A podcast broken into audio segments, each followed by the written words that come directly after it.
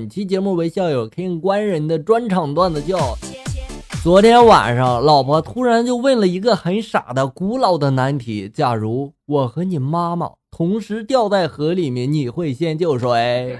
如果不回答呢，就不让睡觉。我只好就回答说了：当我们走到河边的时候，我会紧拉着你们的手，绝不会让你们任何一个掉进河里。老婆这时候点点头，满意的睡了。行啊，我感觉你老婆挺容易满足的呀。隔壁一宅女为了电脑安全，中午安装了一个脸部识别软件。今天晚上想玩电脑，然后开开机，准备进入这个系统的时候，她发现进入不了了。这是怎么个情况呢？因为今天晚上她卸妆了。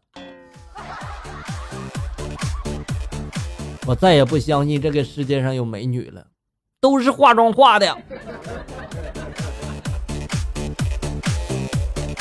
一个屌丝终于约到了心仪已久的女神上山看日出，一阵凉风吹来，屌丝就说了：“你冷吗？”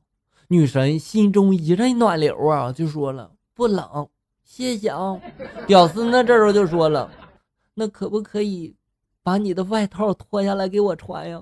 我好冷，你这样的我感觉就不应该有女朋友。这是他第一次抢劫，略显紧张的他不断的重复着：“小姐，大打劫。”突然呢，他看到路口站着一个女的，然后他就鼓足了勇气走上前去，就说了：“小姐。”这话还没说完呢，那女的啪的一巴掌就扇了他一耳光呀！你妈才是小姐！吓得他呀，哆哆嗦嗦的就说了：“对对对对对对，对不起，大大大大姐。”女人又扇了他一耳光，就说了：“你妈才大姐呢！”感觉这哥们要失业了呀！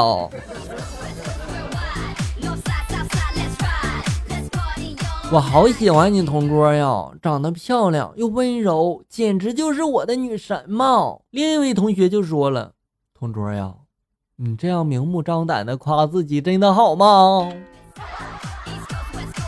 哎呀，见过不要脸的，没见过你这么不要脸的。当年我成绩很差，老师和同学们嘛都嘲笑我说我肯定考不上大学，以后只能去搬砖。我不服气呀，我暗暗的我就下定了决心，我起早贪黑，努力学习，成绩突飞猛进呀！终于我考上了大学，读了土木工程。毕业之后，我跑去搬砖了。我就是要证明给你们看，搬砖是我命中注定的。和考不考得上大学，它没有什么关系。哎呀，你真不容易。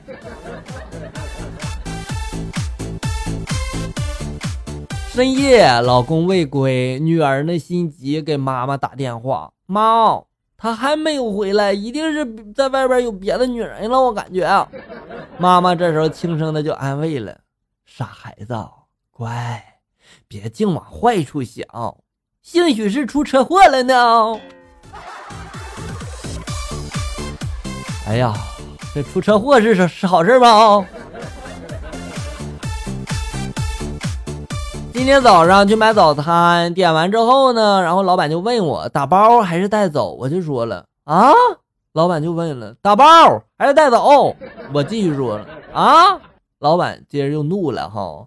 我他妈，我问你呢，是打包还是带走？我弱弱的就问了一句：“我，我，我可以在这吃吗？”我想问一下老板，打包和带走它不是一个意思吗？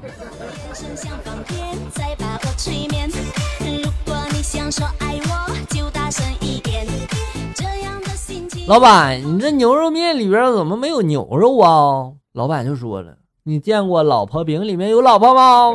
金丝猴奶糖里面有金丝猴吗？老板，都这么调皮吗？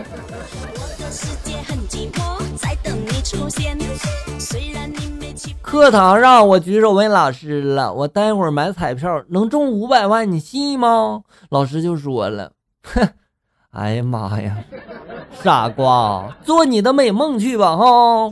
我就说了，谢谢老师。说完之后，我就合上课本，心满意足的，然后趴在那个桌子上酣然大睡了。哎呀，可以呀，你竟然敢套路老师！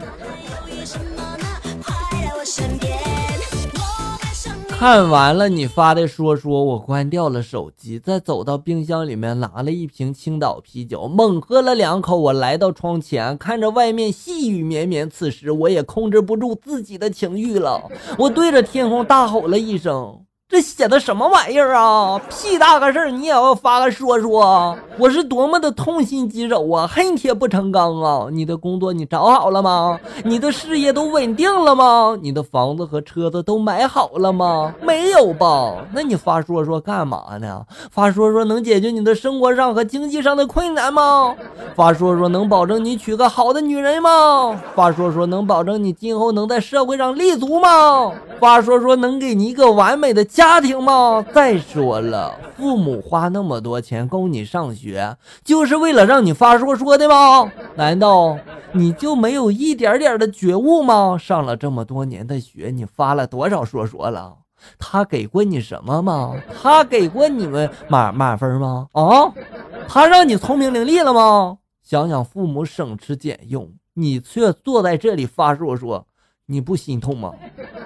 你都忍心吗？好了。多的我也不想再说了，你自己好好想想吧，哈，等你想明白了，再发个说说忏悔一下吧，哈。哎呀，不就是发个说说吗，哪有这么严重啊？